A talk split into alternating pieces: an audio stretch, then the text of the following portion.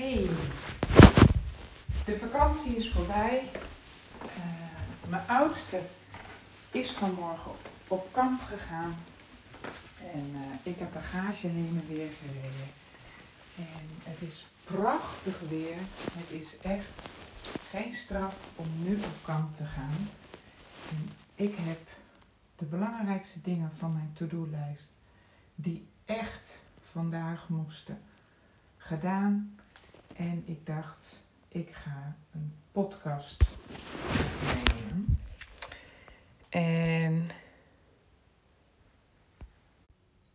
en er zijn wat uh, veranderingen. Uh, of in ieder geval, ik heb weer goed gevoeld en nagedacht ook deze vakantie. En een van de dingen die ik heb besloten is dat ik niet meer een intro en een outro uh, ga doen. Om de dood eenvoudige reden dat ik afgelopen week een paar keer alleen in de auto zat, daar enorm van genoten heb. En een paar podcastjes heb geluisterd. En uh, ik een beetje ongeduldig werd van het intro. Want nou ja, soms duurt een intro best heel erg lang en soms luister je meerdere keren uh, podcast van dezelfde. En dan heb je in de auto tenminste niet het gemak van even doorspoelen.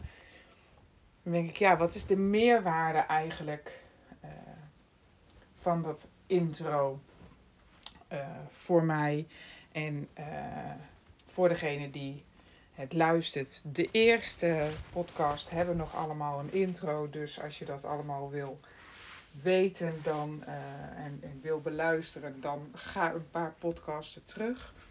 Maar in deze podcast vertel ik over mijn leven, mijn ontwikkeling en hoe, ja, eigenlijk hoe breinwerken daar een rol in speelt. En uh, hoe ik het zie dat ons lijf, ons brein, ons hele zijn eigenlijk met elkaar samenhangt. En uh, nou ja, leuk dat je luistert. Um, nou, in deze podcast neem ik je mee in de struggle die ik deze vakantie had. Namelijk, uh, ik probeer met een soort van kwartaalplanning te werken een, een soort kwartaaldoelen en, en uh, ook een soort voorspelbaarheid.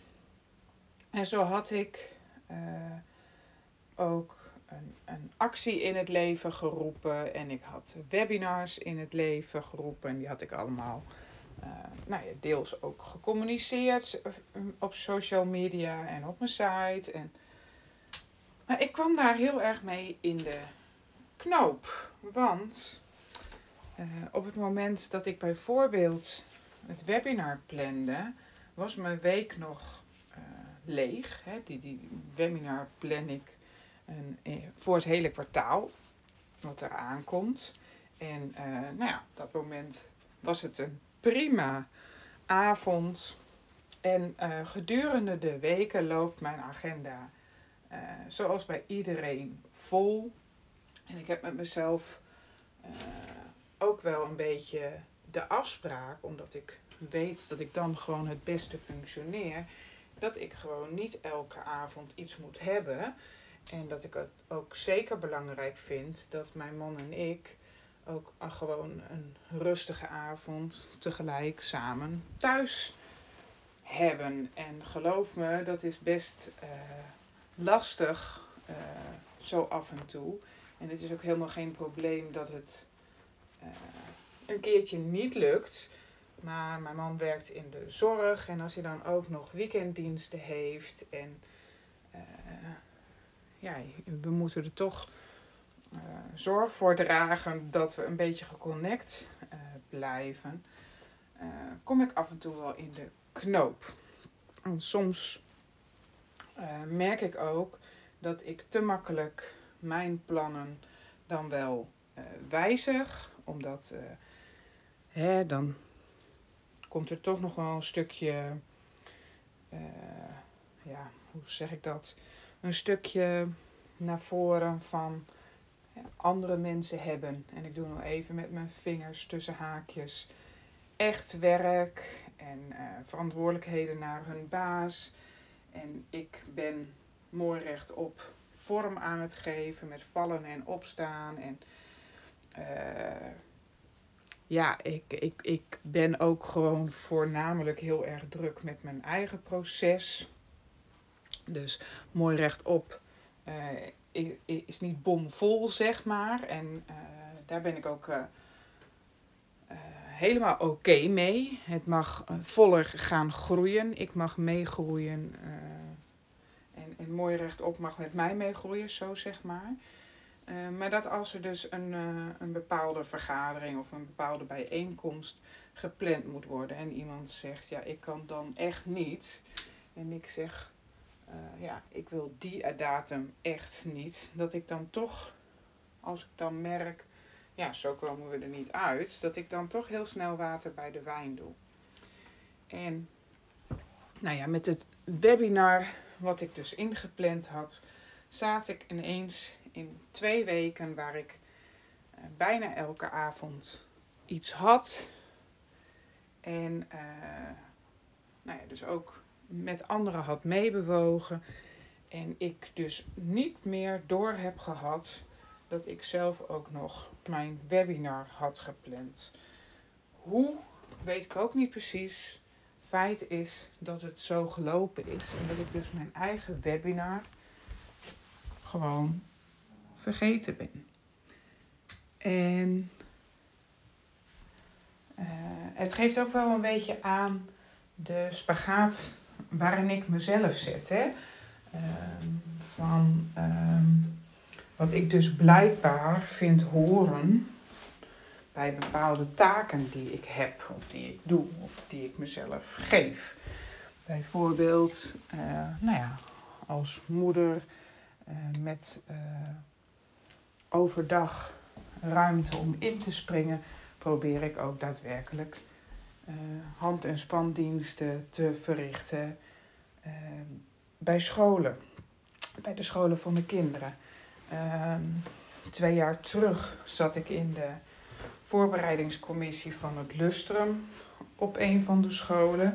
En uh, nee, dat werd door corona allemaal uitgesteld. En uh, nou ja, het, het moest nieuw leven ingeblazen worden.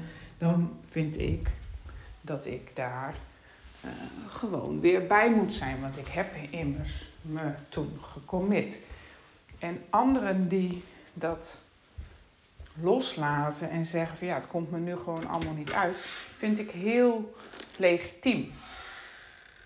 Maar voor mezelf vind ik dat dan gewoon heel ingewikkeld. En denk ik ook van, ach, weet je, ik, ik, heb die ruimte en die tijd en die energie wel. Wat ook zo is, maar daardoor um, vult mijn agenda zich wel. Bepaalde taken bij uh, sportverenigingen die ik op me heb genomen, waar toch dan stiekem uh, uh, ook wel dingen bij komen waar ik misschien helemaal niks mee hoef of waar ik me niet hoef te laten zien, maar waar ik dan toch ook tijd en energie in stop. En omdat ik dan dus vind dat het er dus blijkbaar bij hoort op een of andere manier en dat ik dus vind dat ik daaraan heb te voldoen, wat gewoon de grootst mogelijke onzin is. Dat leg ik mezelf op. Dus dat stukje nee zeggen en dat stukje grenzen aangeven, daar heb ik gewoon nog stappen te maken. En dat weet ik ook van mezelf. En ik ben gewoon ook heel erg blij en dankbaar dat ik dit nu gewoon al zo van tevoren herken en erken. En, uh, en ook aanvoel. Want dat is echt een hele tijd niet zo geweest. Een hele tijd ging ik s'avonds naar bed en dacht ik, ja, uh, wat maakt nou dat ik me zo moe voel? Of uh, nee, misschien, misschien stond ik daar zelfs nog niet eens bij stil. Was ik alleen maar bezig met, oké, hoe kom ik de dag morgen door? En uh, dus ik, ik, ik vind het mooi om te beseffen dat ik zoveel uh, stappen heb gezet. En uh, ik vind het helemaal hoopgevend om te beseffen dat ik uh, ook steeds beter aanvoel welke stappen ik te zetten heb. En dat ik dat dus ook steeds beter voor mezelf organiseer. Een ander voorbeeld waarin mijn planning en, en de realiteit dus niet echt heel erg briljant samenkomen, is mijn, uh, mijn actie voor uh, de gratis breinwerksessie. En ja, ik moet zelf daar al een beetje om grinniken. Want het was namelijk zo, op een gegeven moment dacht ik, weet je, er komen leuke dagen aan. Koningsdag, Bevrijdingsdag, uh, Moederdag. Leuk, daar ga ik iets mee doen. Nou, ik heb gekozen voor Koningsdag, omdat ik natuurlijk ook de koning heet uh, van mezelf. En nee, Moederdag, omdat, nou ja, ik, ik zou het fantastisch vinden als ik echt een, een rol mag spelen in, in de ontwikkeling en in, in de, de groei van, van moeders. Omdat ik weet zelf thuis ervaar dat als moeders stappen zetten, dat die kinderen dan ook stappen zetten. En ik het eigenlijk nou ja, wel heel mooi en fijn zou vinden voor onze maatschappij als uh, we minder met etiketten en problemen en oplossingen bezig zijn waar de kinderen een stap in moeten zetten. Maar dat wij als moeders daar gewoon ook een heleboel al in kunnen doen.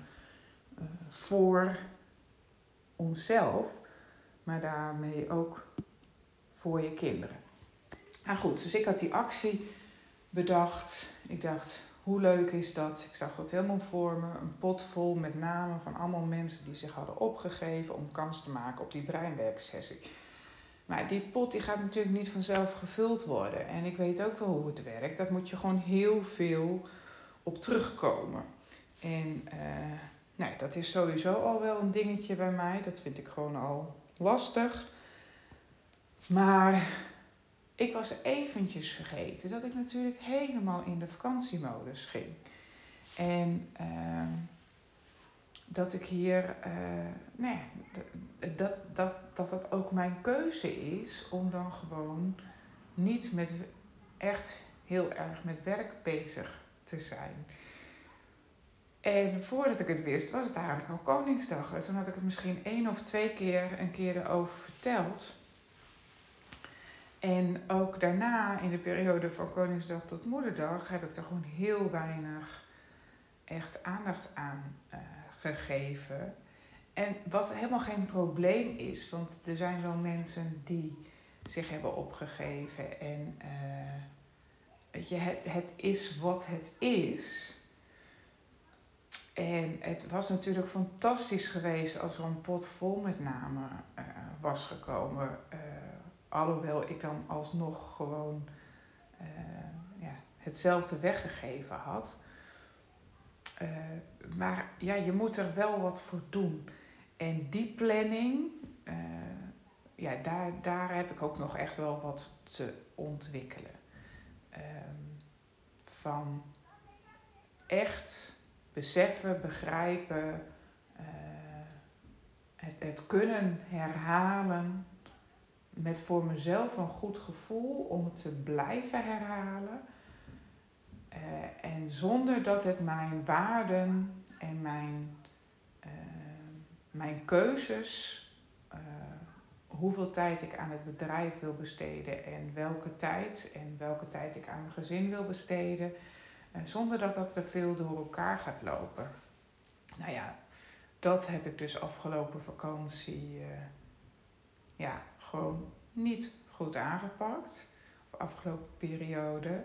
En uh, nou, zo heb ik vandaag dus de mensen een e-mail gestuurd die zich opgegeven hadden voor het webinar.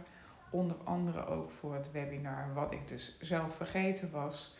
En heb ik gewoon ook gewoon open kaart gespeeld. Want hé, hey, ik ben niet perfect, maar ik kan er wel steeds meer oké mee zijn.